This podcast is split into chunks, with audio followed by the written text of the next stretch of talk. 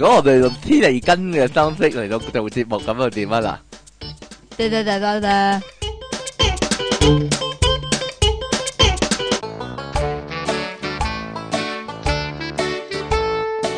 低能低能仔啊！即奇你先係好學唔學，學埋晒黐脷根嗰啲 嘢。歡迎翻嚟 pop up dot com 嘅電腦大爆炸。好彩啊，我哋唔會用黐脷根嘅方式嚟到做啊。如果唔係，你應該即刻熄咗佢啦，係咪啊？ 唔好搞啦冇，冇人聽，唔好搞呢啲咁嘢啦。點解無忌會覺得咁係好好笑嘅咧？即奇以後。點。知啊？我我谂你唔得噶啦，人哋興呢啲啊，你嗰啲太高級啦，係啊，我啲你字嗰正腔啲圓係啦，你嗰嗰啲啲太高級啊，係你啊你啲搞笑係唔合依家潮流，依家潮流興低能，唔係喎，咁你反而合喎，可以話嗰個你咯，係啊， 喂唔係喎，講翻上一次咧，我哋咪話咧捉心理咧講講漏咗一個最重要噶，最勁捉心理係邊個咧？知唔知？就係黎天王啊， 就係你偶像啊，知唔知 À, 點解啊？高進嘛因，為少年賭神啊，King Sir 啊，嗯，教佢捉心理啊，係啊係啊，你係啊舉個例子嚟睇下，係啊，嗯，嗰啲呢招就咩啊係你獅子嚟撲肚嘛，跟住君咧，臨天下哇， 嘛，係喎，仲有咧最尾嗰招咧，遇強即屈，借花敬佛啊嘛仲要，啊，呢個仲仲犀利啊，就係咧阿 à, King Sir 咧一路都唔教佢咩叫借花敬佛啊，呢個係啦，但係點解黎明後尾會自己領悟到咧？醒咯你，可唔可以話俾我聽咧？咁煙 King 撳住拎呢啲係咪咧？唔關事點啊，解啊？ 華啲都有喎呢啲。黐線，陳豪都有嘅喎，係唔得咯，啊呢啲，陳豪都有嘅勾啊 喎。呢啲，陳豪嗰句押韻係點咧？佢咁多押韻嘅咩？黎明話佢，你你有冇一句示範咧？冇啊，冇啊，蘇豪蘇豪呢個書唔正。係啊，咦？呢個又唔係啊，搞錯啊！ 究竟我哋唔睇翻套戲，可唔可以寫翻《完完全絕對冇問 題。少年賭神》個劇本出嚟咧？ 係有機會得噶。近興啊，科唔係對波大呢段呢段好似俾無線 cut 咗吓，噶，真係 cut 咗啊！好似咦？係。點解我睇咁多次嘅？我唔係哦又唔對係啊，有陣時有陣時 cut 咗，有陣時冇 cut。 我唔係對波大一大嗰啲啊係咪？係咯， 我冇嘢啦。呢個係細七係嘛？好啦， 咦你個樣係幾似細七嘅喎，咁點啊？係對眼比較細一啲啫。 好啦，即係點啊？有細有七啊？唔知啊。好啦，唔該，我哋講新聞啦。喂，呢度有單慘慘絕人寰嘅悲劇啊！呢條友就真係細七啊啦，細七唔係喎， 係係切喎，唔係細喎，係咧。咁因為細七先至會有呢個意外哎呀，咯。呢個意外好恐怖啊！喺發生喺邊呢？吉隆坡吉隆坡，但係同波係冇關嘅，係係啦。有一個三十七歲嘅無裔父親，有個咩爸爸無裔啊，诶，呃佢哋一一啲種族嘅問題啦，係啊， 係唔好理啦呢啲。咁啊帶個十歲仔咧就去接受呢個激光激光割包皮手術。咩叫激光割包皮即咧？係用激光嚟字咁啊，冇法包皮哇，啊，係用激光劍整啊！呢個應該同係星球大戰有關嘅呢黑武士做個。黑武士幫你醫做生嘅手術，係啦咯，咦咁樣啊， 佢一路聽住，紅色嗰啲紅色嘅激光定係綠色嘅激光咧，就唔知道啦。 係啦，啊咁發生咗一個好驚人嘅意外喎，但係但係咧，阿黑武士咧就唔小心歪咗切斷咗個男仔個包個包咩啊？個包咩啊？嗰包龜頭，哎呀，佢唔單止咧，本來係想切包皮噶，但係。連連頭切連 頭哦連頭帶皮都切埋啦，而家 啊！慘啦！佢甩咗個龜頭，究竟呢單嘢係點發生嘅咧？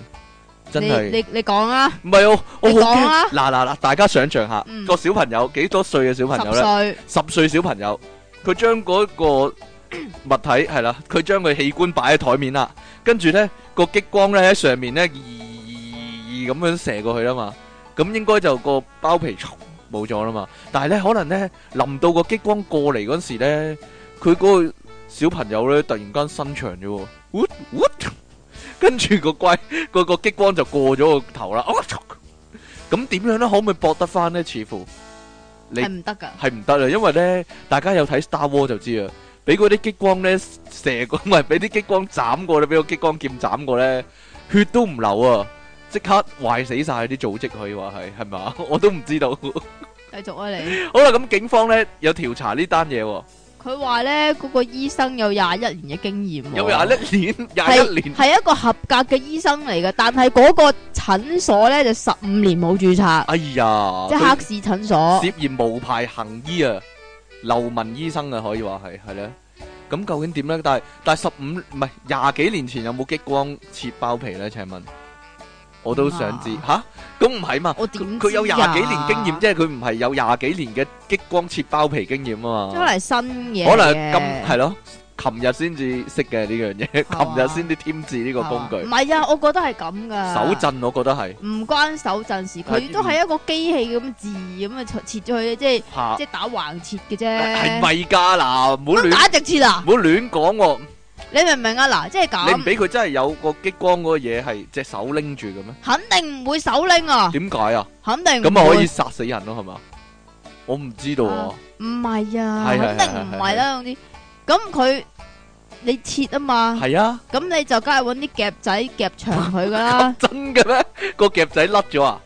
唔關個夾仔事，係因為你夾長咗塊皮，咁咪遮咗個頭咯，吓，咁你遮咗個頭，你咪唔知個頭嘅位置咯，咁你一打落一斜落去嘅時候，你咪唔知道你斜埋個頭啊個咯，頭點都有啲體積嘅，你你你揾個絲襪笠住個頭，你唔通唔知個頭係咩唔係啊喺邊咩？你知道個頭喺邊，但係咁部機唔知喺邊部啊嘛。機唔知喺邊啊？我唔知啊，咁你你可能漏睇唔到啦，你明唔明啊？哦咁個皮遮住咗個頭啊嘛我，亦都有可能呢，係嗰塊皮太短啦，會唔會？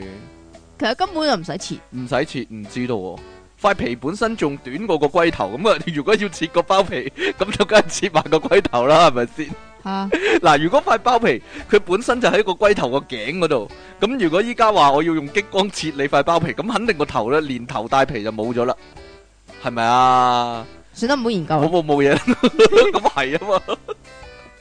呢個係一個問題嚟嘅。好啦，跟住呢有呢個關於周嘅消息啊，係啦，好多男性，佢話有好多男性喎，我諗好多聽眾呢即刻乜邊題啊邊 題啊咁樣啦，個個都否認啊。有好講多埋先啦。現代有好多男性呢有不舉啊吓，或者性功能障礙嘅問題喎。你有冇啊？我冇啊你需唔需要啊我我就太煩惱太活躍啊嗰方面係係咯嘛，嗰度太活躍啊。即係無時無刻都可以嘅。哦咁啊唔係適當嘅時候啦，但係有啲人咧嘅體質咧係唔適合服用壯陽藥噶，唔適合食偉哥噶，又或者咧食咗都冇效喎，哇 食咗都冇效就慘啦咁。啊大鑊。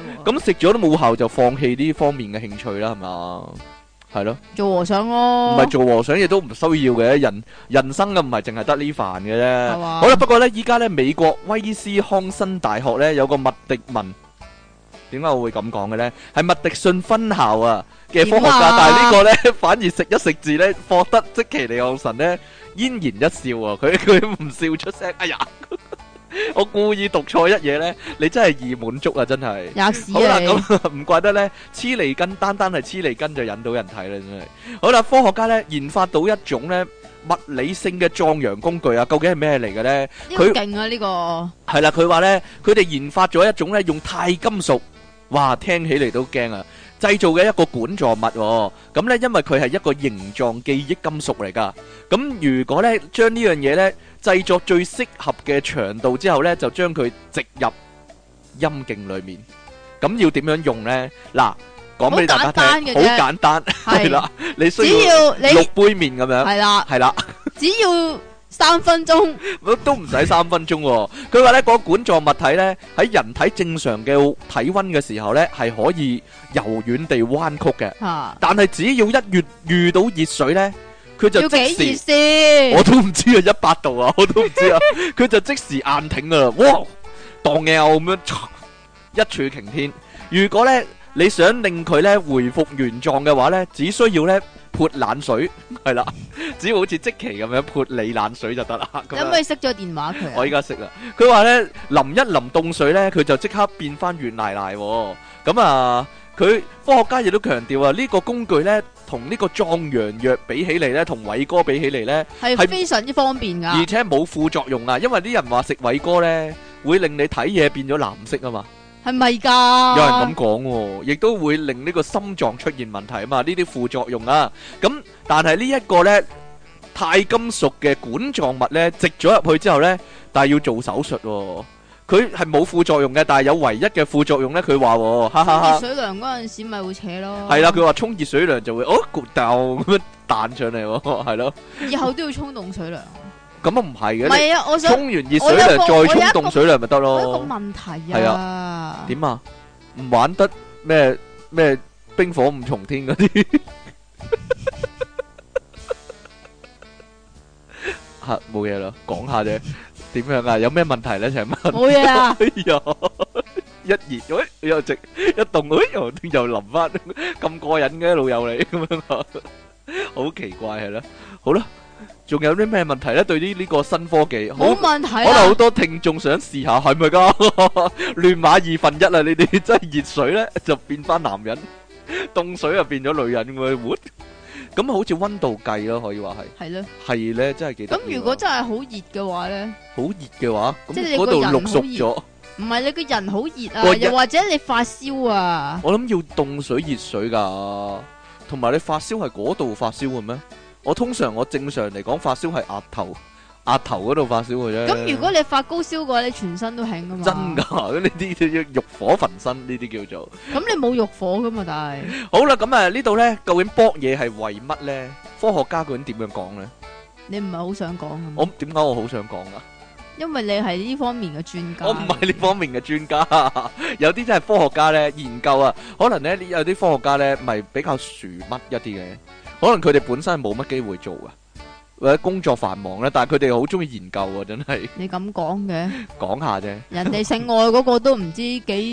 幾個老婆咁樣啦，係啊，係啦，唔該，佢話即係有啲人就認為咧，搞嘢嘅最終目的咧就係、要保存呢個族群嘅延續、就繁喎。繁衍後代啊，吓、但係咧有呢個學 者啊，啊，學者乜嘢學者咧，真係 係咧，學啲咩嘅咧啊？有唔同嘅思維，咁啊解讀咧，搞嘢真正目的咧係為咗令下一代對疾病有更加好嘅抗體、喎。係啦，點解咧？因為佢哋做咗一個實驗啊吓、呢、個英國斯特靈大學。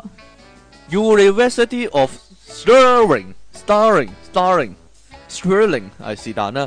咁近日咧，佢哋做咗個實驗啊，就係揾咗啲水蚤啊。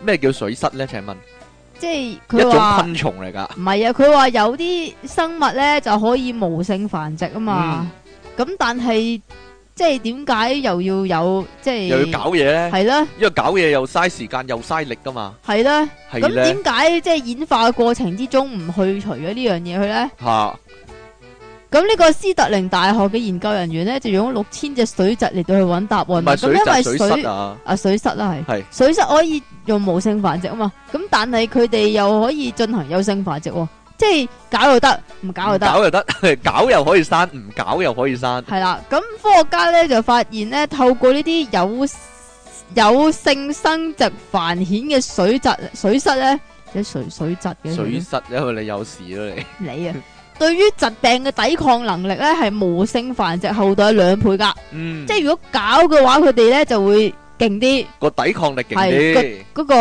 嗰、個係啦，就會 strong 啲咁樣，即 Ờ, 係強壯你啲啦吓。講咗做英文冇關係㗎， 都你係咪好突然間好專業咁樣哇？變咗都黐線嘅你都係啦，吓 點樣啊？冇呢個我突然間諗到英文，佢講英文得唔得？哦， 唔食你都對唔住阿爸阿媽啫，呢啲位係嘛？咁你快啲翻去還神啦 你！啊，仲有咧，參與研究嘅呢個阿魯德博士咧，阿魯德 Doctor，喂 Stewart 嚟嘅喎呢個 Stewart à, 阿魯德是但啦，阿魯德是但啦，就話咧，如果兩個女都係同一個阿媽生嘅話咧，一個來自有性生殖，另外一個係複製人嘅情況之下咧，複製人嘅抵抗力咧係會明顯弱好多噶。我覺得呢個 呢個實驗結果根本就唔能夠作準啊！複製人本身就問題多多噶啦嘛，咪就係咯，咪就係咯，好少話好似星球大戰咁可以打仗嘅啫，真係。啊，好啦，唔該。北韓咧近來咧出現一個情況咁耐。啊，近來佢話近日嘅 出現一個情況，就係大批嘅邊境士兵呢，佢哋應該保衛國土噶嘛，但突然間呢，全部肚屙啊！全部肚瀉，點搞解呢？長沙全部搞長沙，點解呢？因為金仔送啲禮物俾佢哋啊。原來咧就係因為金仔啊，金仔呢，為咗令嗰啲駐守邊境嘅士兵呢，佢話：你哋無需羨慕中國人啦、但係我都唔明究竟中國人有啲咩值得羨慕呢嘅地方呢？係啦，我就唔明啦。咁啊，佢於是呢，下令呢，軍方高層呢，提升佢哋嘅膳食質素啊。我呢諗呢啲。叫大魚大肉，我諗咧，如果咧世間上咧最可悲嘅情況咧，嚇就係咧，誒，就係北韓咁樣啦，即係北韓佢哋用咁中樣國人作為一個目標啊，啊，係啦，用中國人唔鬼使叫黐住中國咩？唔使羨慕佢哋，其實但係世界上其實我諗除咗北韓之外，都冇乜人會羨慕佢哋噶啦，係咪先？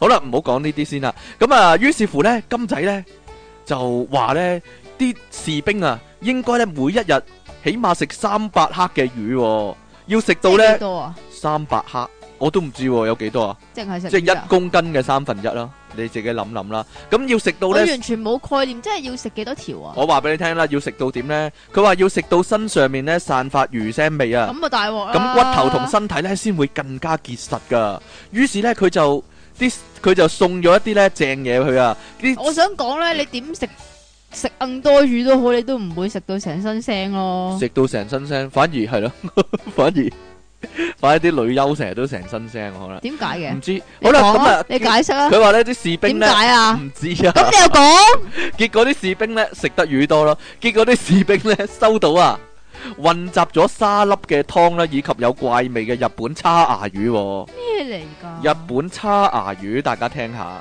係啦。咁相信咧呢啲日本叉牙魚咧係一種魚啦，唔好理即係啦日。本啊人都唔用佢嚟做刺身嘅魚我都唔啦知、喎，有就係泥味嘅，就係令到士兵咧唐集蒿會 friend 嚟㗎。集體唔舒服嘅元兇喎。咁據報呢啲士兵呢更加冷嘲熱諷咁講呢，佢話集體肚屙呢就係嚟自金正恩嘅禮物，唔知呢啲士兵有冇事呢？後尾係呢，唔食咪唔冇知事咯。唔係佢嘲笑冷嘲熱諷啊金正恩啊嘛，係啦，究竟佢俾人知道咗之後有冇事呢？真係慘啦，定係成屋成魚都唔使 食全部啊？人都唔喺度呢，已經成家人都唔喺度呢，已經可能。係嘛系？啦。點樣啊？你你好擔心你媽媽都係咁啊， 所以唔敢講啊呢啲個。唔係，我媽已經係咁㗎哎啦。呀，我老婆好似都係咁啊，但係好彩佢唔個髮型唔係咁啫，係啦。遲啲都會係咁㗎啦。 個髮型唔係咁啊！喂喂喂，大家咧，各位聽眾咧，留意下你啊媽媽或者你老婆係或者你屋企人有冇紫色嘅羽絨啊？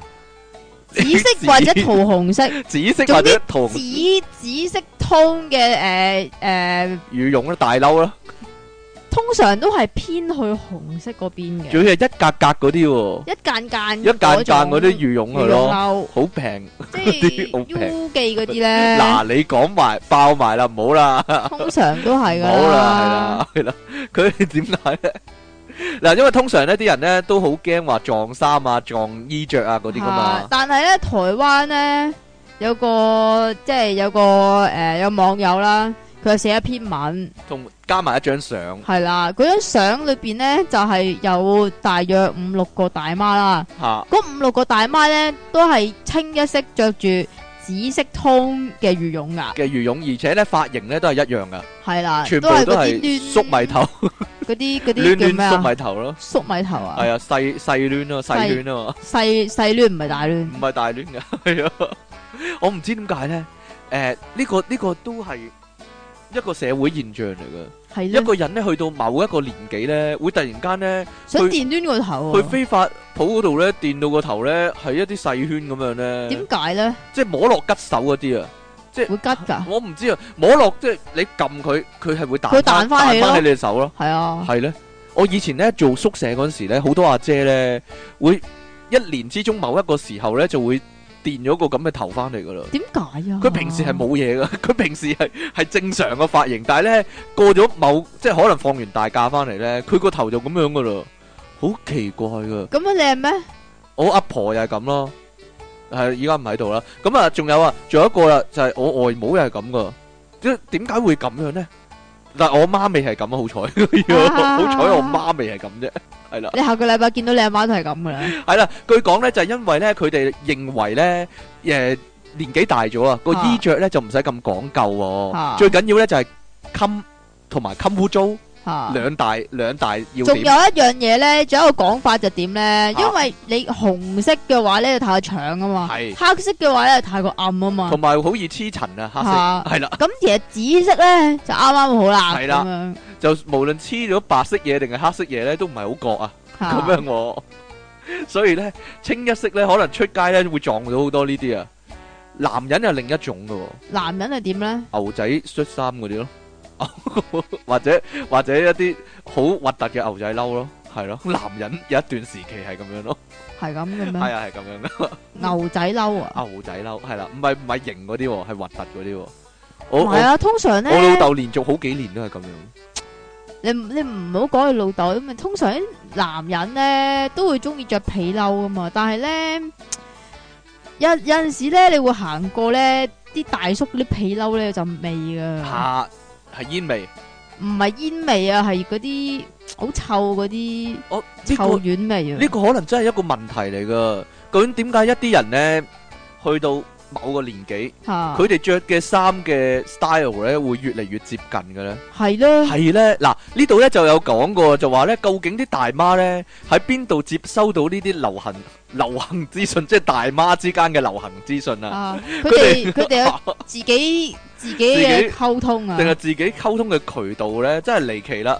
例如说咧，以前好耐以前啊，诶、曾經咧就係興過咧，每個人都一定要有隻肉鴨啊，係啦， 講真㗎，講真，點解會咁咧？嗱，不約而同嗰又唔係佢哋特登上網去分享自己點着啊，嚇但個個都有㗎喎，係咧。我媽好似都有，咪就係咯，點解咧？我阿婆同埋我外母又係係咧，點解會咁咧？同埋嗰啲婆仔衫咧，同埋嗰咁幾啲時先會買婆仔衫呢？黑色褲咧，係啦，去到某個年紀咧就會集體集即係體黑色松飄飄嗰種啊，中咗毒係係咯，奇怪，又唔係牛仔褲，又唔係運動唔褲，係唔係係嗰啦啲。，點解會咁樣咧？嗰種婆仔嘢喺邊度嚟嘅咧？我可以喺度咧，花園街啊，大家睇睇啊！唔係我可我真係可以喺度咧講一樣嘢咧，就係我有幾老都好，我都唔會着嗰啲衫。哦，遲啲整一套你嘆下。你死啊你着嚟睇 下，我我我谂紧啊，咧你咧你一個你啦，一個花姐啦，咪好中意白鴨蛇咁嘅廣啊廣播嘅時候，啊我就諗，我成日有個幻想咧，就係你一出現呢啲聲嘅時候咧，就換埋衫就啊嘛，就咁換啊埋嗰個衫，我就成日會諗，嗱花家姐會着咗咁樣會點咧？你着咗咁樣又會點咧？咁樣。 由由幾年前開始，我已經有呢個幻想噶 啦！你哋鬼叫你哋成日都係咁樣，你真係嗱，咁你慢慢幻想夠 佢好啦。啦，唔該 晒。好啦，近來咧有兩單咧離奇劫案啊，我覺得奇怪啊。我講一個先，好，你講一個先，係咪香港？係咪即啲係人覺咁，得香港容易揾食咧？即係咁，依家興輸入專才啊嘛，啊，冇嘢啦。呢個唔係噶，呢個唔係呢個有但係外國護照噶。咁咪專才咯， 係喎，大家睇睇啊！誒呢單嘢其實唔離奇嘅，離奇在咧係佢哋啲年齡啊，佢哋嘅年紀啊先至佢哋離奇啊嘅年紀啦，係啊同埋佢哋要需要嘅金額係啦啦，係非常之離 奇噶。近來咧有一單咧就係咧四個男女啊走去一間銀行度咧，銀要要行求兌換現金，去提款，唔係喎，去換錢，係啊換係票，兌換咯，係咯，入票係啊，喎，入票噶。佢哋係有嘢喺有嘢喺手噶，就唔係有嗰張打劫喺手噶。O 係 K，啦，佢唔係打劫㗎，佢真係啊真係換噶。光明正大係啦，系啦，咁但系佢哋要需要兑换嘅金额咧，就天文數字要五千亿美金喎，五千億美金啊！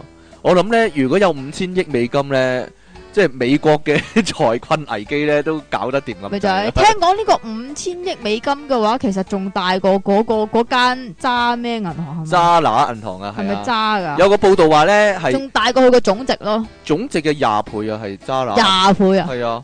系啊，系啊， 講真啊，即係你唔好睇佢股價咁高，過咗一嚿水，但係咧， 其實咧，佢總值係唔會夠五千億美金噶，五千億係美金啊，唔係港幣啊，唔係美金啊係啊港幣啊，係即係要成乘翻八啦，唔好計啊，即期唔好計啊呢啲嘢， 你個頭會爆噶，唔好啊，咩冇冇冇冇，八五中四十，即係四嚟嚟十千嚟億美金咯。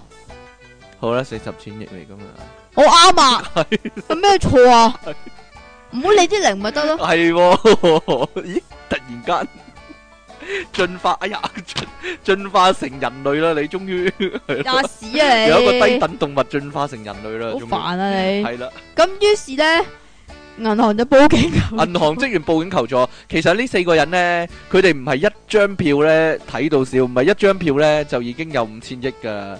佢哋係分咗七份唔同嘅文件啊。咁、個職員呢好醒目啊，見到個銀碼首先就嚇一跳啦，然之後得啖跟住啊笑望下啦嗰。四條友就得啖笑啦，跟住呢，喂，講下嗰四個人先啊係唔該吓，嗰四個人咧就兩男兩女，係其中有個六啊八嘅女人咧就係有美國護照噶吓。嗯咁跟住其餘嗰三個都係雙程證啦，當然。嚇咁四個年齡咧就分別由六啊四至到七啊九歲喎。六十四至七十九啊，呢、個真係呢，可以話係呢四個小生去旅行啊！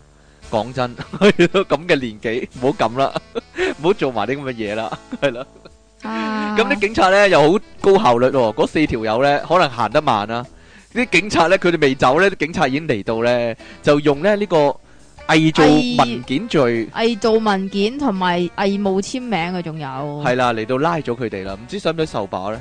六十幾係咯，唔知啊，犯咗就要受把慘噶啦。啦，慘啦，跟住咧，仲有咧就係、唔知點解近排咧就多咗好多啲豪宅嗰啲打劫嚇啊係啊，唔係你覺得呢個樣嘢係點呢？嗱，一來嚇、一來呢個呢個可以話社唔係唔會係現象嚟即啊，係即係咁，嚇究竟係不嬲都有啊，定還是係近年特別多咧？係近一年嚟嘅特別係多，近一年咯，係啊。因為點解全部咧？都係內地落嚟，因為因為有人得過手咯，然之後有報道翻咗去，或者嗰啲人翻咗去，哇，好易噶， 好易好易賺噶，入到去呢，佢哋好驚呢，即刻俾晒錢我哋，類似係咁樣咯，嚇或者啲保安好唔嚴密噶咁樣咯，咁全部都係內地嚟犯案啦，唔係好少本地人會咁做啦，係啦。係冇本地人咁係做，唔會有本地人咁。做啊嘛。咁啊，有可能就有人咁講啦，就係以前咧上兩年咪有一單咧，咪綁架咗個女仔走哦，好似嘅，係喎。跟住佢啲大陸噶嘛又係咯，啊係，又係拉唔到噶嘛。誒拉唔到，跟住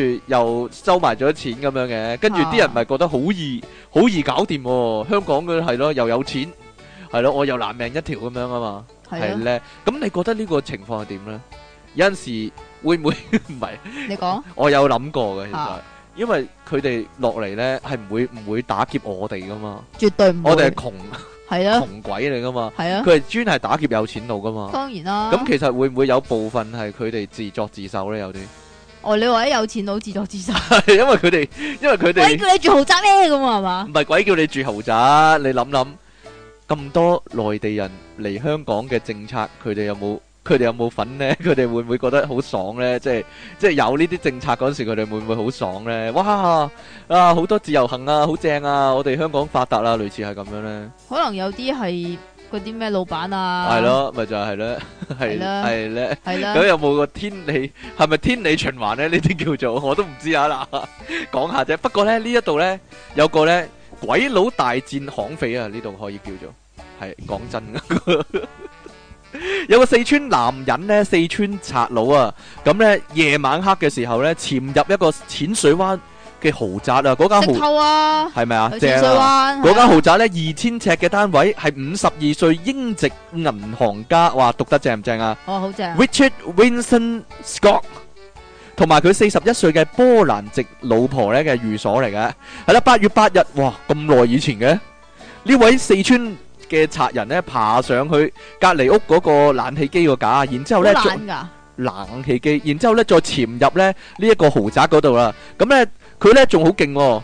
佢除鞋喎，以免發出聲響喎，好細節㗎呢度 係啦。啊除咗對鞋，唔知係咪， 大腳但唔臭知係咪咧，臭醒咗啲屋企人啦，咁樣啦唔，係啊，呢度先好笑啊，佢開係燈咪好啊，笑㗎？佢開燈啊，低梗能，係開燈啦，人哋有武器噶嘛，係啊！呢個被告咧被誒成功入屋之後咧，就開始大肆搜掠啦。嗱，佢立咗啲珠寶首飾啦、獎牌啦、獎牌，獎牌通常唔係真金㗎，佢以為係啊嘛， 通常咬落去牙都崩嗰啲啊，佢以係為咧係即係嗰啲咩嘛，係真嗰金啲啊奧，運嗰啲真係係真咪金啊？奧運啊，哎呀！冇嘢啦，咁啊，外幣啦，同埋三千蚊現金等財物啦。但係咧之後咧，佢就咁開咗個睡房燈喎，佢係特登整醒事主夫婦，因佢真係為太少啦，覺得太少啊。於跟住呢，佢就攞刀指嚇兩個人啊，但係呢，佢敗筆就喺呢度啦，因為呢，佢係唔識英文噶，而嗰兩個夫婦呢係外籍人士啊，係啦，於是乎呢，佢就用普通話呢就咁樣講啊，唔該，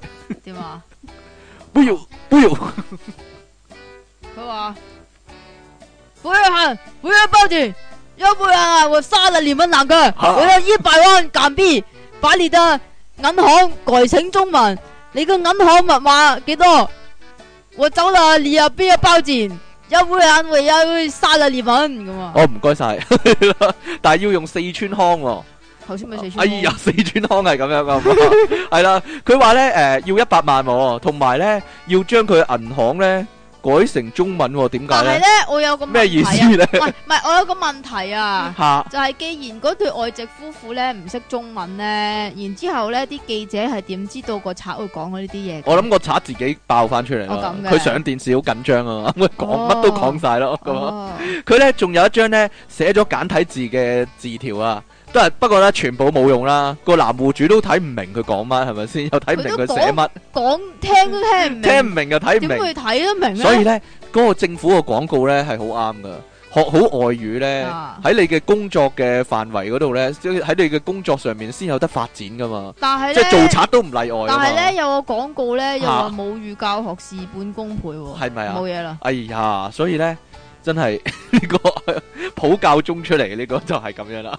唉好啦，不過咧，嗰誒兩夫婦咧，外籍兩夫婦咧，雖然唔識中文啦，但係咧，被告嘅手勢咧，令佢知道咧，咦，佢都係要錢啫。咁、個男户主咧，於是咧就攞銀包，跟住咧慢慢咧將兩張信用卡咧咁樣交俾被告啊。要咁要幾萬㗎？我想我都唔知。道嗱。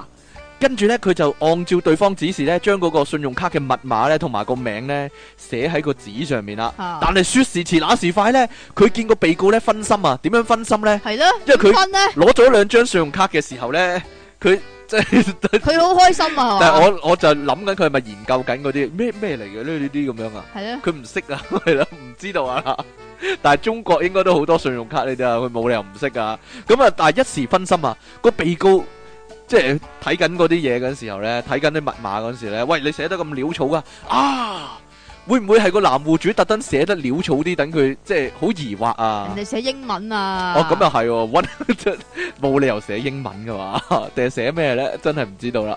咁個啊，名英文噶嘛，跟住個名係咩 s e l l 啲，係啊，唔知道。咁個男户主咧，突然間咧發難啊，攞起一張凳咧，一空爆落嗰個賊個頭嗰度啊！跟住咧，然之後咧，佢同佢老婆咧一齊合力。將佢撳喺地上面制服佢、喎，係啦。咁啊，但係呢度咧冇講咧，誒、睡房內嘅一張椅咧係幾大張椅啊？係啦，呢度冇折講，凳咯會唔會成張梳化拎起咧？哇， 嘣咁樣打佢咧？如果係梳化真係冇命嘅，冇其實其實你你有一樣嘢要諗下就係嗰張凳唔一定要兜頭剝落去噶嚇、嘛，你由係點樣下呢而上鏟上去已經得由噶下啦而上。嘛。如果成張梳化由下而上都幾勁喎，佢咁老公唔一定係變 sofa 噶嘛，佢老唔公俾有錢人成屋都係接凳嘅咩？有錢人又點會有摺凳咧？佢佢老公真係犀利，變形合衣嚟嘅喎，即係三人位嗰啲 sofa 咧，一嘢咁樣拎起，哇，嘣咁樣喎。但係個賊竟然分心到咁樣喎，乒乒乓乓搬起成張 sofa 佢都唔知道。定我又我又諗緊，定還是咧係咧學校操場嗰啲長凳嗰啲繼咧續，啊，嗰啲一嘢哇，嘣咁扮過去咧，十米外都扮到喎。即係既然間屋有二千尺，係咯，係嘛間間屋有二千尺咯。嗱，究間竟房有十米長凳究都唔竟係係咩啫，究竟係咩凳咧？嗱，塑膠凳仔。嚇定還是係好似兩個漏斗合埋嗰啲呢？嗱，如果係兩個漏斗合埋嗰啲，佢拆咗半邊出嚟，攞尖筆甩嗰邊懟佢都得喎。嗬，冇嘢啦，你你繼唔續你諗唔啊！研究下嘅呢樣嘢，我咪就係講咗俾 你哇聽，你唔係一定要攞起佢，然之後兜頭剝落去咯。得你可以坐緊嗰張凳，然之後你哦，請佢起佢哦由下坐而低上係扮喎。佢噶佢嘛。可能坐低嗰張凳就係掩藏殺機啊！突然間寫緊密碼嗰時咧，一俾佢咧，佢就喺下低嗰度抄上嚟，哇咁樣打我。啊呢、個都得喎，會唔會導演凳會唔會方便啲？你覺得？冇嘢啦，算啦。 可能好多張凳一定係冇病嘅。張凳冇餅，點解咧？張凳你係嗰啲解釋啊即係冇病冇冇 iPad 嗰啲啊。如果有 iPad，你點由下而上扮上去無啦啦做乜講 iPad 咧？ ？iPad 啊佢又唔係話攞個 iPad 嚟打佢，哎呀 打人噶！你講完未啊？冇，唔好，唔得，唔得，唔得，唔得。咁如嗱，其實咧，你要留意，一定係攞張凳噶，係佢唔係攞個 cushion。如果攞 cushion 係打唔到佢嘅，應該係咯。cushion 冧噶嘛，因為都打到嘅。 打枕頭大戰咯，變係咗啊 係啦，好難啊！呢個咧糾纏期間咧，男户主啊嘅右手咧，俾被告嘅刀咧吉親啊！佢同呢個被告咧一齊送院喎，但係咧男户主係無需留意噶，係啦。咁誒，而呢個被告咧慘啊！賠了夫人又折兵啊，係俾個男户主咧剝濕咗個頭啊，係頭破血流啊，老細。而都而呢度咧，亦都冇講啊，佢老婆係咪一個肥婆啊？係啦，佢。波蘭嘅鬼佬鬼佬嚟嘅，佢聽冇冇聽我哋節目，佢應該聽唔明嘅，佢佢唔識中文啊。可能咧就係咧，佢一剝濕咗個賊之後咧，老婆擲住佢咁樣，可能咧個老婆咧係幾百磅咁樣咧，一嘢擲落去咧，波蘭唔係俄羅斯喎。命都冇真係，冇嘢唔啦好講笑真係。好啦，咁啊喺警戒之下咧，佢咧承認啊自己係持刀打劫嘅。自己話咧，佢話咧，案發嗰前一日咧係由羅湖入境啦，然後去買刀喎、咁樣喎、誒哎呀，希望呢啲事都係少啲發生啦。最後佢係被判四年零兩個月㗎，係啊。咁點樣？你有咩睇法咧？呢單嘢咁啊好咯，有得食有得住。有得食有得住係嘛？好，唔該，你講埋呢個啊。唔講啦，哎呀，慘啦！呢兩個好重要㗎，係啊，係咯，點算啊？鬼叫你講得咁開心啊！咁你講講埋呢呢唔係你講下埋次呢個。講啦，哎呀，我啲禮物全部都係呢兩單添。咁你自己諗過啦。哎呀，慘啦慘啦，即期即期又發功啦，唔 俾人講啦， 係咯，算啦咁，好啦，以後以後做賊醒目啲， 以後做賊醒目啲，同埋小心嗰啲凳啊，真係係咧， 你你即係做賊就小心啲凳係咪？做賊嘅時候咧，入去踩入去踩線嘅時候咧，啊，你去你去西 w 食嘅時候咧，西又講啦我係啦，西咁你要留意啲凳擺喺邊啊。啊，系咯，千祈唔好一入到去先中伏啊嘛！人哋一嘢攞張凳嚟打爆你個頭，真係係咧。同埋如果你如果你係有錢人家咧，好似即其利昂神咁樣哇咧，關咩事啊？買多幾張凳， 買多幾張凳，有賊入嚟嘅時候咧，一嘢掹過去，哎呀！好啦，唔該，我哋一陣翻嚟咧就會開始我哋嘅題目。我哋今日嘅題目係咩啊我點知啊？ ？hea 做 hea 講啊，即係即其利昂神咁樣係啊！啊，係啊，係啊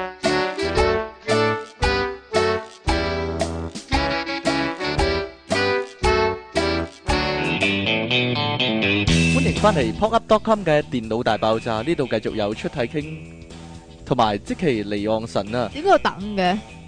等尊重你啊嘛， 係咯。喺聖經入面咧，每逢寫個神字嘅時候咧，都要價格係啊後尾要啊嘛，隔一隔啊嘛， 所以咧講呢個即其離岸神咧就要隔一隔先啊，真係同其他人隔開啲啊，咪係影響。啊，影響到人就唔好，係啊會傳染㗎係咯，影響到人就唔好啦。第二百一十二集，哇，好彩我講啱啫，呢個係講錯噶嘅電腦大爆炸。我哋嘅題目係呢個 hea 做 hea 答啊，呢個呢，即其專業啊，可以話係即其嘅專業啊，就係 hea 啦，成個 hea 嘅人生可以話係人係生啊係啊，係啊，係啦， 冇錯啦。除咗除咗啲懶音呢係着緊之外呢，乜嘢都好 hea 係啊係，嘅。係啊，以前好興係咁噶，但係咧呢樣嘢又係好似啲大媽嗰啲 style 咁噶，係冇人冇人講過，冇人公開過，但係個個小朋友都會咁噶，就係阿媽同你講嘢咧，你會咁樣答啊，係啦係啦係啦係啦，知啦知啦知啦知啦，好啦好啦好啦好啦好啦，係啦就係咁啦，誒，點得得得得得，仲要三個喎，要三種答法噶，一一次過講晒喎，係係啦係啦係啦係啦，知啦知啦知啦知啦，得啦得啦得啦得啦，好啦好啦好啦好啦好啦，係咯，點解會咁咧？嗱，我冇教你噶嘛。我我同同埋我同你係跨越咗十年嘅嘅 gap 噶嘛，但係點解我同你會一樣咧？就係係我啊我發覺其他區嘅小朋友都係一樣嘅喎，全部都係咁咯，係傳染病嚟呢個，好恐怖嘅呢唔關傳染事，係阿媽就應該咁樣應對個，。就係內部即係呢個分子內部嘅心靈感應嚟嘅咧，呢個好得人驚喎，個個小朋友都係咁樣先得人驚啫。好啦，嗱唔排除有啲唔係咁嘅，會點啊？有啲好認真，我好知道啦，March 知道啦，母親大人咁樣，係咯。但係唔會啊，即系如果你有个仔，佢 冇咁样应你世界上嘅冇话，呢啲人。你会惊咯？OK，係咪啊？據我所知咧，《天龍八部》入面嗰個慕容復咧就係咁樣啦，点啊係？啦。 但係現實世界冇呢個人啦，係啦，當然。就話好似咧有頗長一段時間咧，阿媽叫我做乜咧，我都係求其做噶。但係阿媽咧好中意叫我做呢做路噶喎，嗱，例例如如咧，做咩？誒拖地咯、啊掃地咯、哦，你跟住细原来你细细个已经俾女人奴役噶啦，抹窗咯、抹台咯，你阿媽有冇叫佢做啊？跟住我攞住塊布咧，咁樣 呼呼呼整兩下， 抹咗啦咁樣咯，咁咪 hea 做咯， 掃地又係攞咗掃把， 呼呼掃兩下， 呼呼咁樣跟住擺低咯，搞掂啦咁樣咯， 係咯。你會唔會咁樣啊？唔会咯？你唔會啊？你點啊？你我直頭唔唔會做咯直頭唔做？哇！你好衰 啊！你去到一個好高嘅境界啦，你去到一個係咯，唔係 唔係幾好嘅境界啦。不過咧，我發覺呢個係呢個係冤冤相報嚟噶，因為阿爸阿媽都成日 hea 我哋噶嘛。系咯嗱，，例如說，我記得啊，細個咧，我叫阿爸咧，咦，你放工買本叮當俾我睇，我好細個嗰陣時十歲到啦，嚇跟住阿爸買咗本老夫子翻嚟咯。佢想睇其实係冇，錯啦，我就係諗，因為老夫子佢自己想睇， 所以咧佢就買咗老夫子翻嚟啊啦都，系漫画啫，買咗啦咁樣，到啲公仔書咧咁樣咯。你阿爸會點啊？哈哈哈哈哈！啊，我淨係知你阿媽講古仔係 hea 你咯，系啊，係啦， 笨招 笨招笨招啊！笨招笨招，攞住本蒙面超人咯係啊， 阿媽講俾我聽啦，呢個古仔係咯，系啦，係啦，跟住阿媽笨招笨招笨招，摁下摁下摁下，招招，呼講完㗎啦，講完係啦， 就係咁樣啦。唔係喎，叫阿爸阿媽講古仔啊，我媽又成日 hea 我㗎系喎，点啊？咪從前有座山咯，啊，啊够啦，山上面有個廟，廟裏面有和尚，個和尚喺度講古仔咯，個和尚呢就話啦，啊嗯，從前有座山， 山上面有個廟，廟裏面有和尚，個和尚喺度講古仔。如果我咁跟呢住，个系你個屋企人特別 hea 啫，但係咪個個阿媽都會咁㗎？我媽唔會咁。你阿媽？冇講過呢個古仔俾你聽。我媽會講菩提老母個故仔俾我聽咯。得你聽過啊！呢、個真係 呢個古仔得你聽過。不過我爸叫我揼骨，我都係 hea 下佢啊，即係求其咁樣搞掂啦，阿爸咁樣咯。你呢？你你好唔會㗎認，真我㗎，好大力噶你。好大力啊，砰砰咁樣啊！有冇攞電話簿墊住錘仔咁樣啊啊？幫佢揼啦咁樣啊！啊而家報應就係老婆咁樣對我咯，即係係咯，幫我捏下膊頭咁樣咯，嗰度求跟住其。妹兩下，會啦，搞掂啦，係 啦。我以前咧翻工咧係做弱智人士機構啊嘛，咁有啲學員咧係因為佢有自閉傾向啊，所以咧有陣時會要求啲嘢好麻煩噶，例如啊，但係一定要有喎，而且拎唔到就唔肯走噶咯喎。例如咧，嗱，有次個學員咧要翻屋企嘅，屋企人喺度等緊佢噶啦，啊但係佢就喺度扭，佢話咧一定要咧林子祥嘅各思各法 CD 喎。乜嘢啊？係隻碟係三十年噶啦， 三十年前噶啦，各思各法唔。係點解佢無啦啦要呢樣嘢因為佢咧？不嬲都係要好多 CD 嘅，而且佢係知道啲 CD 係咩名嘅，吓，係即係要黎明第四晚心情嗰冇啲啊？冇咁先進啊，要許冠傑嘅半斤八兩啊，嗰啲啊，點解佢會我要呢霎啲時間點樣俾佢啫？真係大佬啊，去唱片鋪都未必揾得到啦，老細。冇噶喎？呢啲真係有嘅有部，佢佢嗰啲屋企人又揾到俾佢嗰度離奇喎、我唔知係咪深水埗嗰啲呢假碟呢，我都唔知道。自己整噶。嗱，我點樣算呢？佢啲屋企人喺度等緊，跟住呢，好驚，我成日好驚嘅。佢啲屋企人呢會話：啊咁啊，依家唔走住咯，下個禮拜先走咯咁樣，咁就好煩啊嘛。仲要成仲要成兩三日對住佢，我要呢個，我要呢個，我要呢個咁樣啦。咁系我啊，咁你佢要你一定要俾佢嘅咩？佢唔肯走咯。咁我唯有求其揾隻 CD，係嗰啲呢贈品嗰啲呢，啊寫福界咪成日有呢啲嘅，即係健康體操 CD 嗰啲嘅。咁我求其揾隻 CD，跟住揾張紙呢包住，跟住喺個面度寫住各施各法林子祥咁樣，跟住我就俾佢啦，佢就笑騎啊騎。笑騎騎拎咗，跟住我同佢講啊，你翻到屋企先好刷啊，知唔知啊？咁樣啊，跟住佢就走咗啦，好開心咁。我真係想知咧，佢翻到屋企會點啊？ 講真係咧，有阵时可以咁樣咧，坤坤啲小朋友啊，你真係衰啊！係啊冇，係啊， 講真噶嘛。嗱，其實咧，其實你咧，連封面都唔畫嗰下封咧，面都唔畫，我點畫啊，老好衰細。啊！其實咧，翻學咧，每日啲功課咁多咧，我認為咧，好多學生都係 hea 做嘅，應該你話咧，係啦，但係咧唔得噶，係點樣呢？你 hea 做嘅話要改正噶。嗱嗱，我以前教兒童宿舍嗰陣時，有個細路咧，又係十歲、十歲定十一歲咧，佢咧寫生字咧係完全唔用力噶，啲字咧係完全好淺色咧，淺色到睇唔到咁滯噶。你係咪咁樣？你係咪咁樣？唔得噶，會俾阿媽擦晒佢叫再寫。係咪？啊？你會咁樣啦，即係跟住我哋咧就會要佢咧係寫大力啲啊，要睇到啊咁樣啊。跟住個細路話咩啊？好攰噶咁樣啊 Sir 咁樣，係咯。就你啲人嚟噶，你嗰啲人嚟噶，係咁樣噶。仲有啊，有時咧，我小學嗰時咧，啲先生唔知點解咧，一日有十樣功課啊，你叫佢俾力寫，佢俾力寫係應該嘅喎，隻手都冇力，你點做人咧？第時係咪先？佢嗱，我以前有個先生係咁嘅，嗰本作業咧，只要有公仔嘅話咧，佢就一定要你油顏色嘅。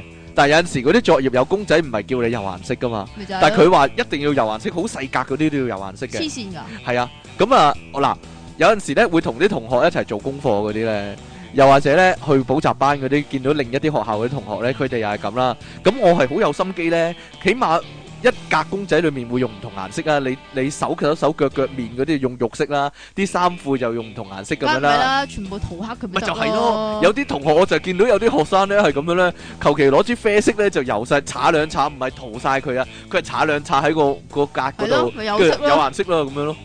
係 hea 咯你係咁樣噶？唔係唔喎，係啊，我唔使㗎。你唔使，但係唔係喎？聽講你咧由阿耶穌嘅老豆嗰陣 時咧，咁佢係一個木匠嚟㗎油嘛，咗油咗咁啡但色係，啡色㗎啦。油咗啡色喎，佢係一個木匠，係咯。咁呢個唔係嘅，呢個呢個你係好有心機油嘅，梗係啦，係係有冇人畫哋係一個木匠 嚟㗎，有冇畫埋啲木紋落去咧？咁冇樣喎，哎呀，咁啊唔得啦！你一個木匠要有啲木紋噶嘛，係啊係啊係係啊啊，你係啊真係你唔識嘅真係。仲有啊，小學嗰時咧，我寫毛筆咧寫到好煩躁啊，咁咧。通常咧，最後嗰版咧，我就會咧，嗰支毛筆咧，特登點好多墨咧，我唔會揩光 佢，跟住咧就一嘢撳落去個個個個雜誌簿嗰度咧，跟住咧就點落去咧，過晒底過啊。晒底，跟住化到全部睇唔到，但我照寫啊。跟住阿媽就會話咧，我寫咗個大粒物噶啦。咁老師咧一定係俾個丙我 咁樣，啊你會唔會咁噶？請問，即其尼昂神啲字咧，嚇依家先講啊，嚇好多都唔係我寫㗎。好你哇，唔係人嚟嘅你知唔都，知啊？你我阿爸以前寫嘅黐線㗎，我以前啲功課咧係係你嘅問題啊，我覺唔得係咯，係多到你可以係一日有十樣咯。咁有乜嗱出通奇常咧？咁你通常啲嗰啲小字啊、大字啊，都係假期先寫嘅，但係假期有二十三樣功課，二十二十三十樣功課咁樣。有啲寫兩隻字啊，當一樣梗係功課㗎啦，唔係啦係啊。唔係㗎，我話我係癲㗎。冇冇冇，觀乎你咧食飯咧點啊？可以咁揼波鐘咧，你做功課一定係超級揼波鐘嘅，你真係啊？咁點啊？係係咯，冇喎。所以而家咁咯，搞成點啊？ 各位各位位喺各位喺電腦旁邊嘅聽眾啊咁，咪要留意，千祈唔好學即其利養神，係咯，慢工出細貨啊！你識唔識 㗎？係喎， 要努力讀書啊！如果唔係第時咧，你就好似即其咁樣嘅係啊喎，哎呀係啊係啊最 hea 就一定係選擇題啦，係啊！你係咯，哦，唔係以前 亂咧，填嘅一以定前你細個有冇荷蘭測驗啊？有啊。咪就係咯，系啊，我後即係生啊，即係咁。我做 TSA 噶，我唔係做 學能吓，唔係我係做學能測驗，我係做學能測你有驗。你有做啊嘛？荷蘭測驗有，啊，咪咁咧亂射咯，咪就係咯。其實係你亂寫咧，冇人怪你噶嘛。唔係啊，有人怪噶，先生會知梗唔係啦噶，先生會知噶梗，係你梗係唔好全部都會咁捉啦。你出嚟係啊，你鬧明唔㗎明？你明唔明啊啊？你梗係要寫得有技巧噶啦。即嗰係 A 啲 B 答 C 案 D 唔 E 嗰係啲唔係嗰啲答案，你明知嗰啲咧，你就唔好填錯。吓，咁你咪有分咯，即係嗰個分唔會太難睇，嗯你明唔明啊？咁求嗰啲你諗唔到嗰啲咧，你即係唔想花腦汁諗就填 B 咧啊，就求其填唔啊。係啊，有啲人話多數係 B 同埋 C 噶，咁點啊？好少係 A 同 D 噶，係咁咯。點啊？冇嘢啦， 因為因為唔會，因為咧你諗下，先生出題咧，佢唔會想你咧睇到第一個答案即刻就知道係啱就即刻填 A 啊嘛。佢起碼想你睇翻兩三個，你有啲錯有啲啱混淆你試聽啊嘛，係嘛？啊，好啦，冇嘢啦，講下啫。 我我嗱美露堂又點為之 hea 咧？美露堂嗰陣時，我覺得咧有陣時咧嗰啲嗰啲手工咧，嗰啲微露咧咪要黐嘢嘅。係啊有啲學生咧黐咧嘅時候咧就你個咪黐嘢咯唔，係嗰個位啊，佢搽膠水搽得好細心噶，搽搽得啱啱好啊，唔會出界啊。跟住就黐嗰時就對晒位啊。如果好似你呢啲人咧，就求其點一點落去咧，又唔啱位喎。然之後黐嗰時咧，個點解一定要係我呢啲人咧？你係啊， 你係咪啊？唔係喎，你係點樣啊？ 你係好有心機咁樣黐嘅，你咧就係唔係都黐嘅，係啊係啊係啊。好有心機咁樣黐我嘅我你我好。有心機咁黐噶， 但係我但係咧，我個問題係咧，我黐得污糟咯。我係黐完之後咧，隻手又黑晒咧，跟住嗰個嗰個物體又黑晒噶咯，係咯。你低能，我我由細到大咧，我都唔識噶。我撳住嗰個嘢，跟住咧，嗱我搽咗膠水，跟啊住撳住兩張紙啦，跟住兩隻手指分開咧，跟住嗰個嘢就跟就爛啊黐住我隻手咯嘛，黐住咗我隻手咯，跟住佢就分埋開咯，跟住我我隻手拎翻起就全部黑卒卒啦。有冇人可以話俾我聽點算咧？抵死啊！當然啦，大個咗梗係唔會咁啦， 但係係嘛，係啊，大個咗梗係唔會咁啦，大個咗我而家好叻噶啦，係啦。好啦，咁誒嗱，大個咧就係翻工咧，就係、一個 hea 嚟 hea 去嘅遊戲啦。通常咧啲嘢咧個老細咧會叫你快啲交嗰啲文件嗰啲啦，你就會好 hea 咁應佢啊，哦知啊咁樣啦。然之後咧個老細自己唔記得咗呢件事，係自己唔記咗唔記得咗，跟住冇咗件事啦。可能要幾個月之後咧個老細先會醒起咧，跟住問翻你啊嗰份嘢咧咁樣啊，係啦，呢、個。咁你嗰陣時先交啊？你嗰陣時都未做噶，可以係， 啊因為你第一嘢係 hea 佢嘅話咧，你係自己都唔記得咗你應承咗啲乜噶，係咧。咁如果呢個情況好嚴重嘅話咧，咁就會開一個特別嘅會議咧嚟到講呢件事啦，係啦。咁開會要嘅咁噶？係啊，開咪會你嗰啲先係咁噶咋？可能係咯，但係我諗每間公司唔多唔少都會咁噶。嗱，開會嗰咁陣咪時咧。批鬥差唔多喎。係啊，係開會嗰時先 hea 啊，因為個老細咧會好擔心咧，咦啲如啲啲人同冇嘢講㗎嘛。係咯，啲同事如果唔講嘢俾我聽，咁哦咁點你就算 咧要呃學一套 hea 答 嘅 hea 答嘅 hea 答而又秘方唔出問題嘅秘方啦，係啊，就係有啲同事咧，就係唔係都答過一句嘅。我諗我諗就係你咧 嗰種人啊，會係咁樣咧。有同事咧係好忍受到嗰種沉默噶，即係開會嘅時候咧冇人講嘢嗰種沉默咧，其實好痛苦噶嘛。有啲同事係忍受得到啊，佢死都唔講嘢噶啦，佢喺度眼望望有冇人講嘢，但係佢死都唔講噶啦。咁但係咧有啲同事係忍受唔到咧，就會咧求其講啲嘢出嚟啊，而嗰啲嘢咧全部都係廢話嚟噶。哦，大家大家即係做快少少咯，啲嘢係咯，咁樣類似係咁樣。但係個老細咧好似鬆咗一口氣咁啊，啊，終於啊有人講嘢啊， 係啦，有人講嘢啦，終於咁樣啦， 好奇怪。啲會本身就係 hea 噶啦，而個會咧講完嗰啲嘢咧之後係唔會做噶，咁咪就係咯，係啊嗰個會本身就係我嚟嘥時間噶啦，好奇怪係啊！咪你嗰啲先會咁就噶？係個老細會收貨咯吓，可能係我嗰啲先會咁咯係，你嗰啲先要咁噶咋？係嘛我嗰啲唔係，先要咁定唔係咁啊？你嗰啲係點樣啊？我啲冇咁噶喎。你嗰啲係點樣嘅咧？如即何係咧？即係冇冇話要唔知做咩事，無啦啦檢討工作進度咁樣樣， 檢討工作進度，喺度喺度秋後算賬，喺度批鬥人咁樣咁樣。咁你又驚啲點嘅，啊你係咯，每一樣嘢 都可以批鬥你啦，係啦。我唔係噶喎，你點樣 hea 人咧？咁你點 hea 得好有技巧咧？請問我唔係噶喎啊，我唔 hea 噶你唔喎。 hea，你好好好努力嘅，好努力地乜都唔做啊嘛。啊 用繼續用自己嘅方法嚟貢獻社會啊嘛，啊就係乜都唔做啦。係啦好啦， 咁啊，以前咧我翻工咧做中心嗰啲咧，宿舍嗰啲咧，有陣時搞活動咪要包禮物嘅，咁咪包幾十份嘅， 點樣啊？呢啲好痛苦噶，好痛苦，。咁我咪求其包咯，係啊，咁我求其嗰個包嗰、個嗰、個禮物紙咧，咁樣折埋，然之後咧兩邊咁樣撳埋佢咧，咁就包咗噶啦，黐膠紙係啦，跟住點知俾我老細見到啊，跟住我老細話：咦，點解你包得咁求其㗎？咁樣，跟住我 要點用心我個㗎？心 諗你想點啊？咪又係要咪就拆？係咯，我個心咁諗咯。但係當然啦，老細唔會咁諗啦，係啦，叫你做嘢，你梗係做到最好啦，即其你你都黐線佢咁樣講，佢會係啦，點樣？你回你回敬翻佢唔係，咯。我覺得我覺得有陣時咧，翻工你真係去翻工咧，你揾到啲機唔會係，唔係，即係咁。其實咧，你老細咧都係好驚嗰種沉默，又或者驚冇嘢嚟話你，咁所以啊咧就要求其都要話你一我諗唔啲嘢係嘅嘅，。我諗係咁樣嘅，係老細都知嘅。如果你哋翻工咧，你哋仲係翻緊工喂啊，，咁如果你做老細，你會唔會見到你嗰個下屬包禮物包得樣我衰會？ 點啊？你呢啲咪衰咯？唔係啊，我諗緊就係你要喺工作之中咧揾到一啲 hea 可以 hea 嘅位咧，你翻工先有樂趣噶。如果咧廿四小時翻工咧，你都咁認真嘅話咧，你你翻工翻到好辛苦啊，係咯。你你嗱，其實梗係唔係啦？你成個時間，你嗰八個鐘啊，或者十幾個鐘啦，你都係公司咁，你係做緊嘢噶嘛。但係你會有有陣時，你會咁諗啊，哇！呢度可以 hea 一 hea，着數咗啊，咁樣啊，係咧。 你你覺唔覺有啲咁嘅情況？即係都係食屎，但係唔使食咁大嚿我覺咁得好大唔係，你喜愛你嘅工作係應該嘅，係但嘛喜愛喺工作之中偷工減料亦都係應該嘅。啫。啊係啦，，就係 冇嘢啦。呢個係呢個係員工嘅樂趣。我覺得呢啲老細如果聽到呢度呢，應該識做呢，唔好扼殺咗啲員工嘅樂趣。如果如果唔係，佢哋唔肯呢，即係幫你賣命嘅，你知唔知啊？係啦，好啦，冇嘢啦。邊個話做嘢一定要賣命嘅啫？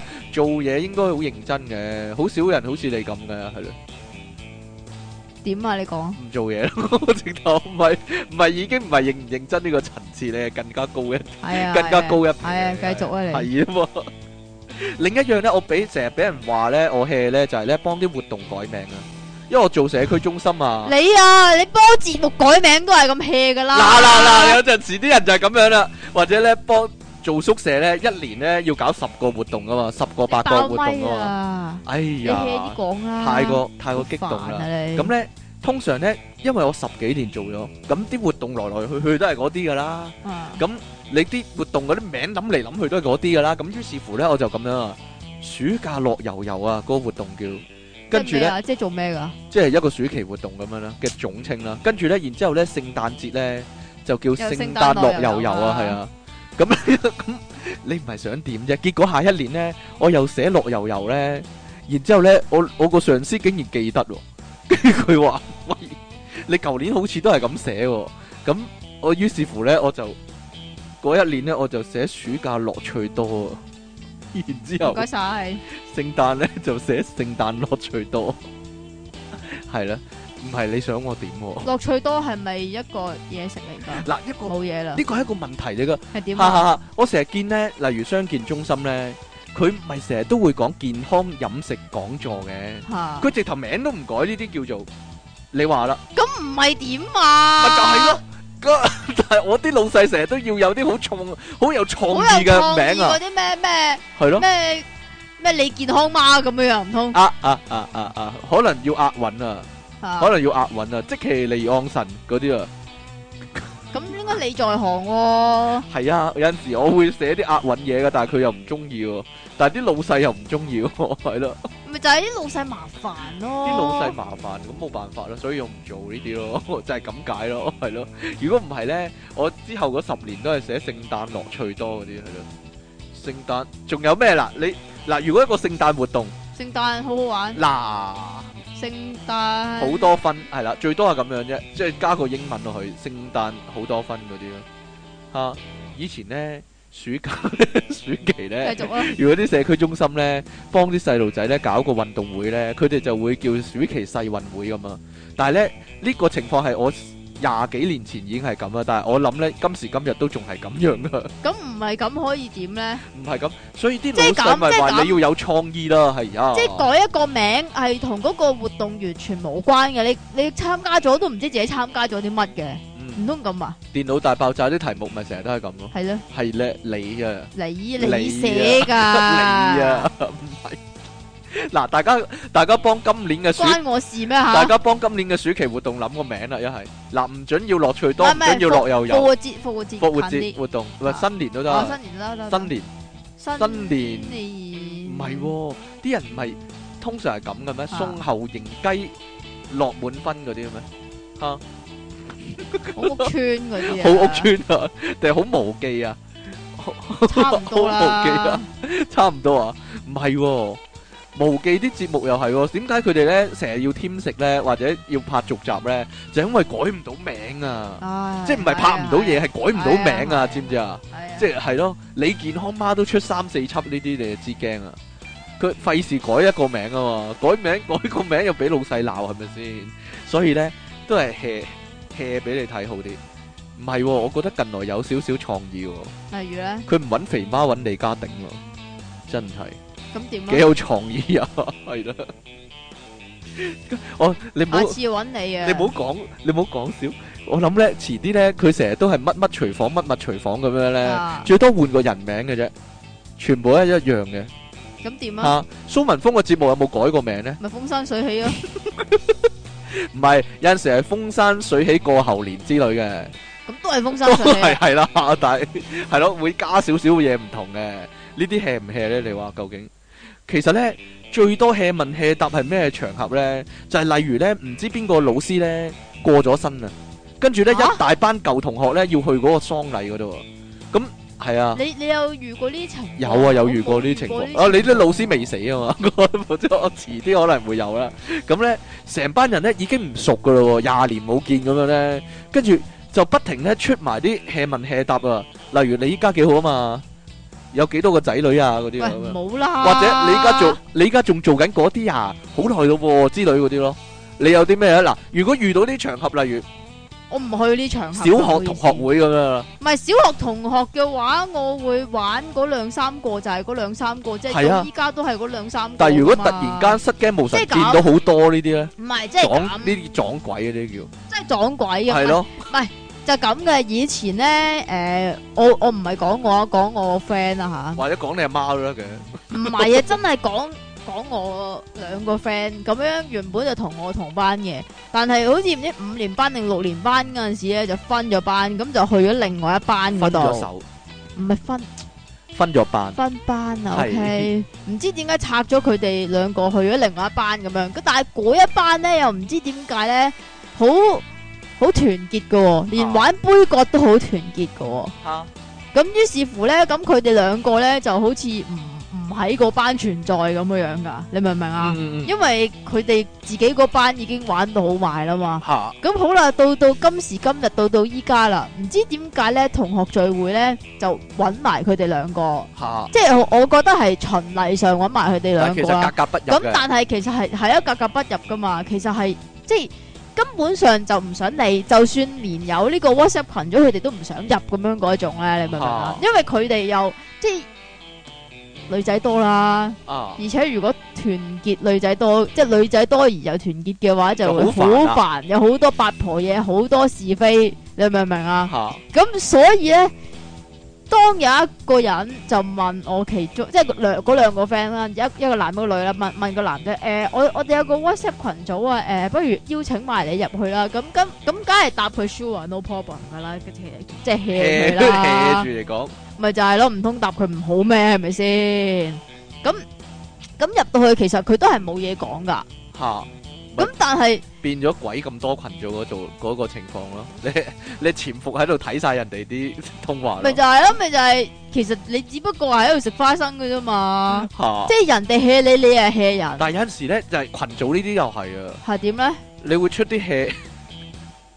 hea 嘅回答會 俾人咯，哦哦咁樣啊咁樣咯唔係通常你睇下係咩人啦，嚇又或者係你睇下咩情況咧，嚇就會答嗯，嗯，嗯哦又或者咁啊俾個手指公我我就咁噶咋，我冇諗呢個啊噶係啦技，巧嚟㗎。係點咧？有陣時你已經想結束一個咧網上討論啊，或者即係 Facebook 嘅 post 咧，咁人哋仲好興高采烈好多嘢講咧，咪咁此鋪議員都冇嘢此噶，鋪議員定還是你係應該答佢，但係你係俾人知感覺到你係 hea 佢咧？嗱，呢個就係有陣時你想人哋感覺到你 hea 佢，唔係㗎有陣時你唔想人哋感覺到你 hea 佢係㗎，唔得噶，嗰啲人有亞氏保加症唔理你噶，係唔理你啊！ 佢專注喺自己嗰個點嗰度啊，係啊，係啊，又或者咧係另一種啊，交換禮物嘅場合啊。點啊？即系唔理係學校定係公司咧，一百蚊交換禮物嗰啲咧，咁嗰啲人咧就會咩杯求啊，上架，求其買三條紙巾啊、兩卷保鮮紙嗰啲做禮物嗰啲係咧，咯，或者喺屋企拎啲嘢，即係唔等使嗰啲唔使嘢，嗰啲咯，係咯包咗佢俾佢咧。嗱有一次咧，去 Lu- Lu- Le- Lu- Lu- 嗰個嗰個學會個聚會嗰度咧，哦，係啊，咁啊聖誕燒烤啊，你講啊，係啊，moon 你又 講唔啊，好意思，突然間話要交換禮物喎，咁話咧，佢打電話嚟話，咦，大約誒一百蚊咁樣啦。哇！我同即奇咧真係好認真咧，走去超級市場咧買咗盒曲奇餅、一盒朱古力咧，都係啦， 係咧，八幾九啊蚊啦，好接近嗰個價噶。係跟啊，住包咗去，點知班友係冇人性噶，有啲一包紙巾又有喎，一包暖手嗰啲暖手包又有喎，係咧，跟住有條友咧 cheap 到咧喺個背囊嗰度咧。一個扣針咁搣樣個啊。搣個 襟章落嚟咧，話係禮物嗰度，哇求其到咧！以後以後我對人類失去信任就係呢一幕啊！真係講真，係嘛？係咧，你話咧，我攞到暖暖包啊，係 啦，你咧，我唔記得啦，算啦。跟住跟住最尾咧先驚啊！阿 moon 咧攞咗一大盒嘢出嚟咧，全部都係咧。啲水飲飲嗰啲啊。水飲飲嗰啲係咯，街邊阿嬸即係喺街喺鋪張地鋪張帆布喺度賣嗰啲咧，係咧，跟住話咧你中意攞去啦咁樣，我唔知佢 唔知佢點解會收埋收埋咁多呢啲嘢咧，真係離奇啊！真係係啦，阿 moon 你有聽嘅話，你解答我呢個問題得唔得啊？係啦。啊啊仲有啊，講真咧，呢、個最後啦，最後一陣啦，爆。講真咧，有啲人咧做網台咧，嗰啲咧講真係啊好鬼 hea 噶。你講嘅咋嗱，？幾個人坐低傾下閒偈咧，就就話當係一個節目啊嘛。話係一個節目喎、完全冇內容嘅。完全冇準備同個情況咧，其實同公司開會好似噶，嚇就係通常得一個人咧，即係好似我呢個角色咁樣係咧，嘛？就不停撩其他人講嘢，嚇而其他人咧就講一兩句咧就靜默噶啦，係啦。係啦，完全唔知佢哋想點噶，係啦， 就係咁樣啦，嗱，即係有靜默 啦，嗱，係啦，就係咁樣啦。點啊？咁如果咧，你唔講咩嘅？我講咩咧？你唔講，我就係撩你講啦， 你講啦，咩咧？冇嘢啦。你講啦，你講啦，難得有嘢想講你講。即係咁，係即係如果你要我講啊嘛，係做一個節目係幾個人嘅，其實幾個人嘅時候咧，有惰就性，通常都會得兩個人講嘢嘅啫。誒或者得一個人講嘢咯，再唔係，嚴重通啲常得兩個 人啦。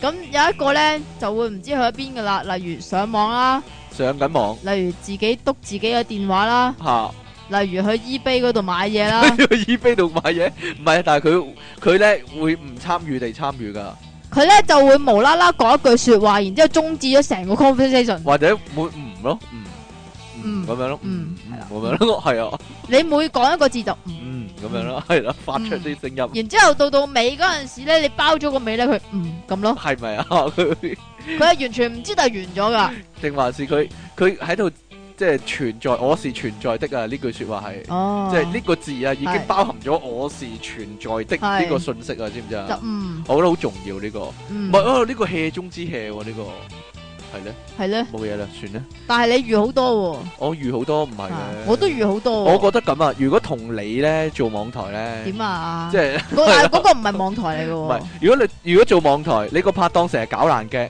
咁咧你望到咧佢講完之後咧，你望到佢個樣咧，好期待你俾反應啊！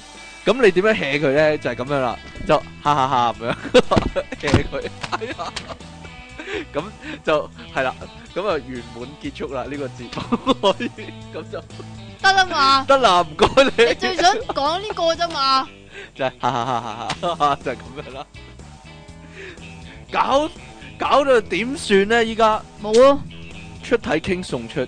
送啊，嗱，點樣送咧？依家唔送呢啲咯，你送嗰條暖管咯，送嗰條係誒啦，誒誒誒會钛金屬預熱變直嗰條係啦咯，，钛金屬管钛金屬管一條啊，係啦，即其利昂神送出，接凳嗰張，拜拜。犀利，都話嗰張可能係 sofa 咯，即其利昂神係最 hea 的人，爆炸私人相，唉，你你講啦你，用咗幾多個人字 啊你？話你首詩啊真係 hea 啦，咁樣係嘛？咁我讀埋你唔讀， 嗱。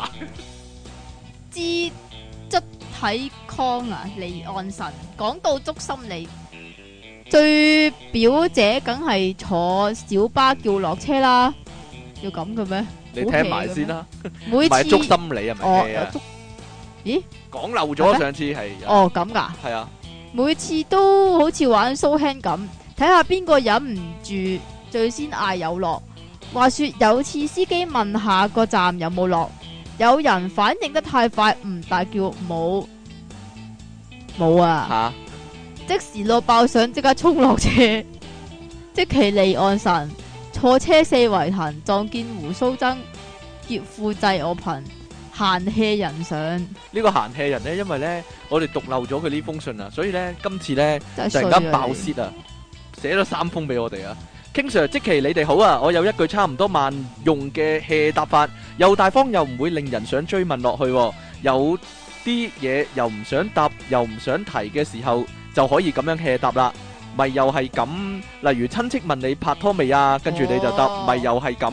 都係 咁啦，公司生意好唔好啊？咪又係都係咁咁。啦，今年考試成績點啊？咪又係咁。老咪細又係咁，差唔多啦，係咪嗰啲啊？係老呢個幾好喎，老細問同個客啲生意興成點啊？咪又係咁，咪又係咁咯。其實有關你 Q 事嘅意思啊，係咪好正呢？哈！即其離岸神。瞓極都唔暈，每日 inception 對眼似真人啊！你急我唔急，唔得四句㗎，寫兩句。即其離岸神瞓極都唔暈，每日 inception 對眼似真人啊！你急我唔急，但又急到 gap gap 聲嘅心急歌上，我要寫四句啊，唔好啦， 費事啦。咩嚟噶？傾即差只 Queen，既然新年就到，不如你哋下集就講下下年最唔想做但又要做嘅事。嗯，因為啲大成日話要計劃下年乜乜乜。嗯，嗯，有幾多人啊係因為群眾壓力而去計劃啲自己根本唔想去做嘅事呢？哦，閒氣人上。